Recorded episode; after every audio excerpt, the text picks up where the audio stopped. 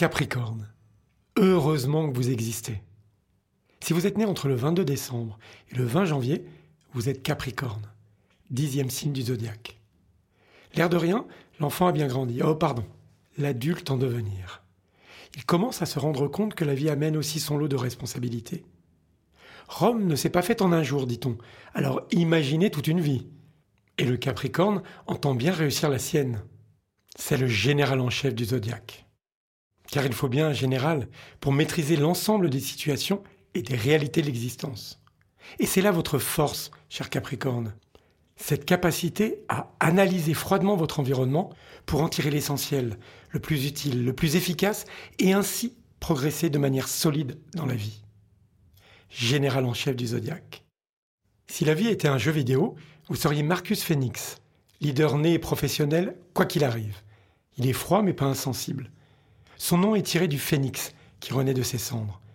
Car ce qui fait de vous, ami Capricorne, un être unique, c'est votre capacité à puiser dans vos expériences des leçons pour l'avenir. Finalement, quoi qu'il arrive, vous serez là. Cette ténacité vous honore. Alors évidemment, je les entends, celles et ceux qui pourraient vous reprocher ce petit côté cassant, distant parfois, comme si le ressenti de l'autre ne vous préoccupait pas.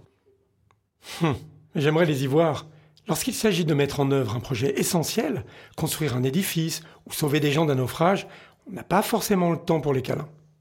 Parce que nous le savons tous, cher Capricorne, vous êtes bien souvent la personne solide sur laquelle on peut compter.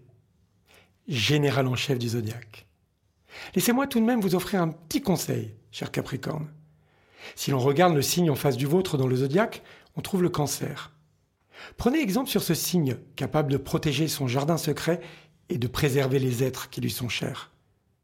Il est important que ceux qui vous entourent sachent que vos actions ne sont pas guidées que par l'ambition.